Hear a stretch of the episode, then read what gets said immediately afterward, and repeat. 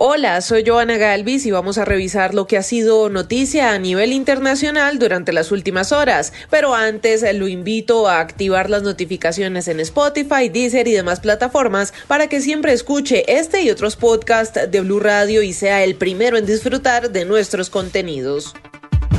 Comenzamos este recorrido en Afganistán con una de las noticias más importantes a nivel mundial, la muerte de Ayman al-Zawahiri, sucesor de Osama bin Laden y actual líder de Al-Qaeda. En un operativo realizado en Kabul, sin hombres en tierra y solo con un dron, Estados Unidos le puso punto final a uno de los hombres más buscados por el FBI. Según ha trascendido, todo ocurrió cuando al-Zawahiri se asomaba al balcón del lugar donde se refugiaba con su esposa y su hija. ¿Qué más se sabe de esta operación, Silvia Carrasco? Testigos cuentan que el domingo se escucharon explosiones en Kabul que ahora asocian con el ataque que acabó con al-Zawahiri. Se trata de una casa en el centro de Kabul, capital de Afganistán, una construcción de tres niveles que tras el ataque se encuentra aún en pie, con su fachada cubierta por un gran plástico verde. Los vecinos creían que la vivienda estaba desocupada y en obras. Hoy agentes del gobierno talibán impedían a los periodistas filmar la casa. Así lo cuenta el corresponsal de la BBC en Kabul. We can still hear debris being cleared up. But then we're told to stop filming. Todavía podemos escuchar cómo limpia los escombros, dice. Entonces nos dicen que dejemos de filmar.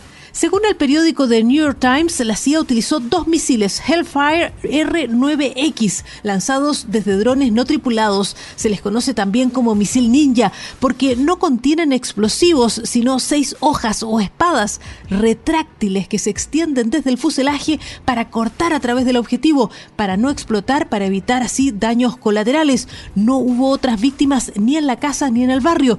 El misil en posición vertical mide menos de un metro ochenta. Ha trascendido que los servicios secretos creían que Zawahiri había regresado a Afganistán el año pasado, luego del colapso del gobierno respaldado por Occidente y del ascenso de los talibán. Los talibán tienen que haber protegido al líder de Al Qaeda. No hay otra explicación para que Zawahiri estuviera viviendo en el centro de Kabul, en una vivienda protegida por altos muros y acompañado de su mujer y su hija, a solo unas cuadras de la embajada británica. Lo observaron por semanas para detectar que nunca el recinto, pero que sí daba cortos paseos regulares en el balcón. Biden habría autorizado la operación el 25 de julio y tuvo lugar el domingo 31 a las 6.18 hora local. La operación se llevó a cabo sin personal norteamericano en terreno en Kabul y no se dio a conocer cómo confirmaron su identidad ni qué hicieron con el cuerpo tras el ataque. Aparentemente no se hizo ningún esfuerzo por recuperar los restos de Sawahiri. Ahora recordemos algunos de los aspectos que marcaron la vida de este ideólogo de la red terrorista Al-Qaeda. Ayman Mohamed Rabin al-Zawahiri, 71 años, nacido en Giza, Egipto, en el seno de una familia tradicional de académicos, políticos y profesionales de la salud. De allí heredó su vocación para la medicina. Durante años de juventud integró la hermandad musulmana y fue preso en 1981, esto por ser acusado del asesinato del presidente Anwar Sadat.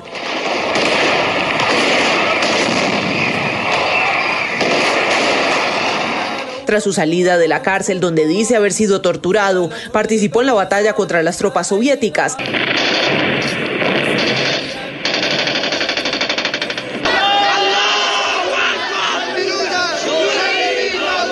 Tiempo después conoció a Osama Bin Laden, del que no se separó y se volvió su mano derecha en la elaboración y fortalecimiento de la red terrorista Al Qaeda creada en 1988.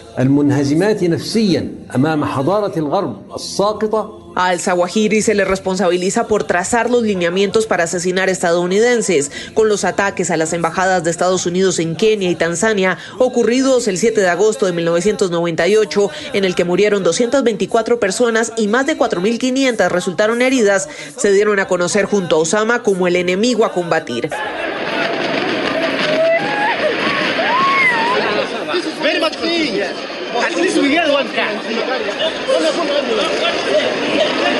Pero fue el 11 de septiembre de 2001 donde al-Zawahiri y Osama Bin Laden dieron el golpe que les puso precio a sus cabezas, el ataque contra el World Trade Center que acabó con la vida de 3.000 personas en Nueva York.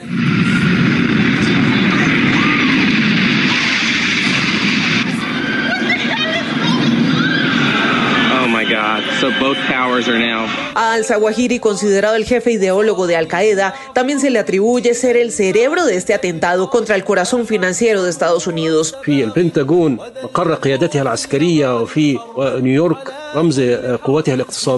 Y fue por ese liderazgo entre las sombras que asume el control de Al Qaeda cuando el gobierno de Barack Obama da de baja en Abbottabad, Pakistán, a Osama Bin Laden el 2 de mayo de 2011. The United States has conducted an operation that killed Osama bin Laden, the leader of Al Qaeda. Durante 11 años, Ayman al-Zawahiri logró esquivar los operativos para dar con su paradero. Murió, resucitó, se escondió y operaba en la zona de Afganistán con diferentes alias, como Abu Mohamed, Abu Fátima, Mohamed Ibrahim, Abu Abdallah, el doctor, el maestro, un sinfín de nombres para ocultarse. Pero siempre era un video grabado en la clandestinidad el que reconfirmaba que seguía caminando y desafiando.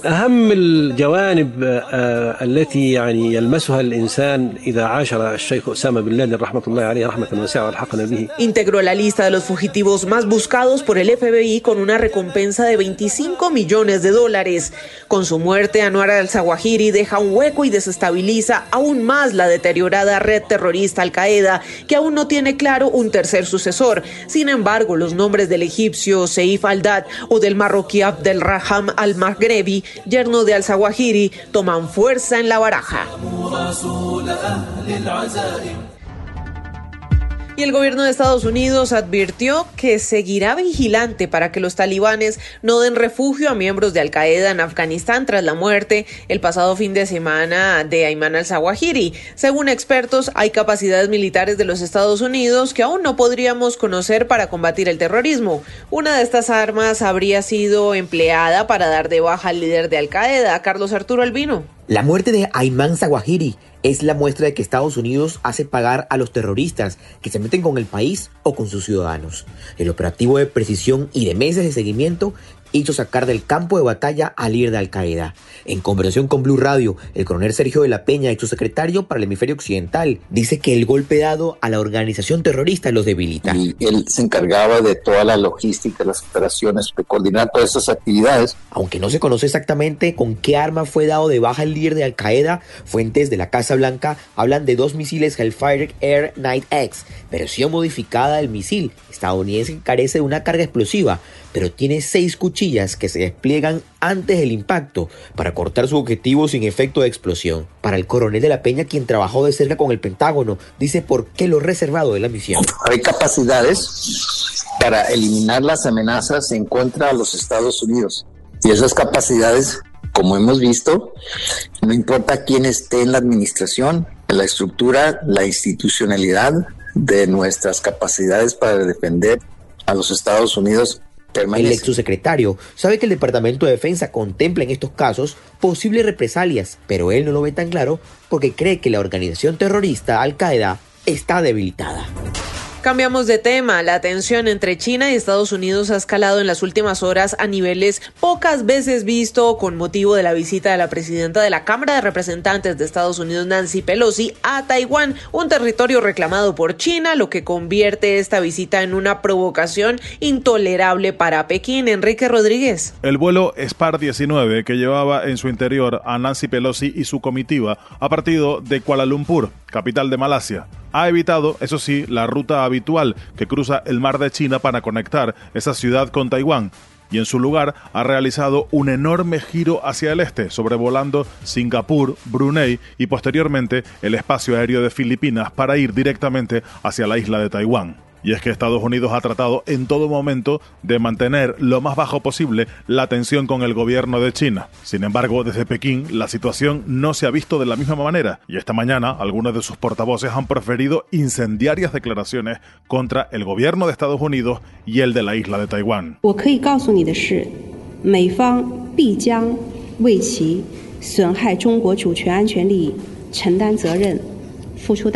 Así, la portavoz de la Cancillería china, Hua Xinyun, ha señalado que Taiwán se está enfrentando hoy a consecuencias desastrosas si Estados Unidos gestiona mal la situación en el estrecho, es decir, en el brazo de mar que separa la China continental de Taiwán. Esta superlativa elevación del tono por parte de China se debe a que Pekín considera a Taiwán como una de sus provincias que aún no ha conseguido reunificar con el resto de su territorio desde el final de la Guerra Civil China y reiteradamente el gobierno de Xi Jinping evoca la posibilidad de recuperarla por la fuerza si fuera necesario. Y desde Estados Unidos hicieron algunas claridades sobre el viaje de la presidenta de la Cámara de Representantes Nancy Pelosi a Taiwán y ante los reiterados y enérgicos pronunciamientos de China. Washington dice que la Unión Americana no busca ni quiere una crisis, sin embargo está preparada para gestionar lo que Pekín decida hacer. Sobre el viaje en sí, el portavoz del Consejo de Seguridad John Kirby dijo que Nancy Pelosi tiene todo el derecho de visitar la isla y respetan su decisión,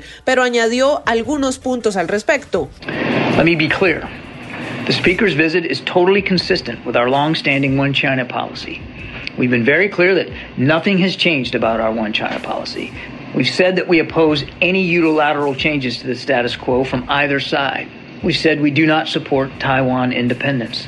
And we've said, as I said again yesterday, that we expect cross-strait differences to be resolved by peaceful means.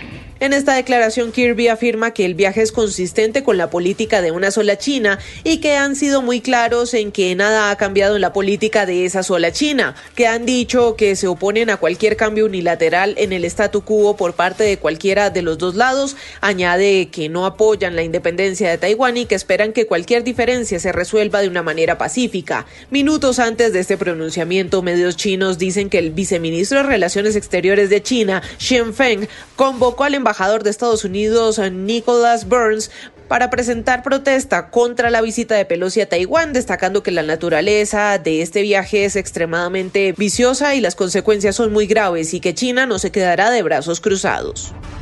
Y aunque este recorrido por el mundo se detiene por el momento, no olvide escuchar este y otros podcasts de Blue Radio en Spotify, Deezer y demás plataformas. Active las notificaciones para que disfrute de nuestros contenidos en cualquier lugar y momento del día.